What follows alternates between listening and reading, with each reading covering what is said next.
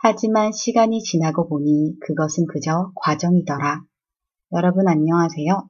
저는 한지의 한국어 선생님 임소영입니다. 취업의 문턱은 더욱더 높아지고 수많은 자격증을 요구하는 현재 나는 무엇을 준비해야 할까? 내가 가는 길이 맞을까?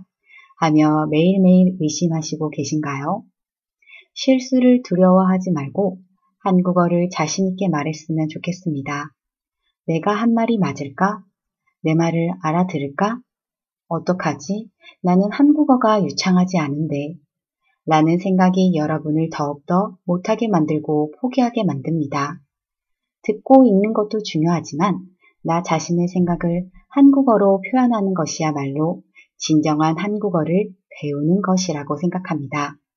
중국의 시중에 유穷千里目, 更上一层楼 라는 말이 있듯이 두려워하지 않고 도전하고 어려움을 뛰어넘어 한층 성장하기를 바랍니다.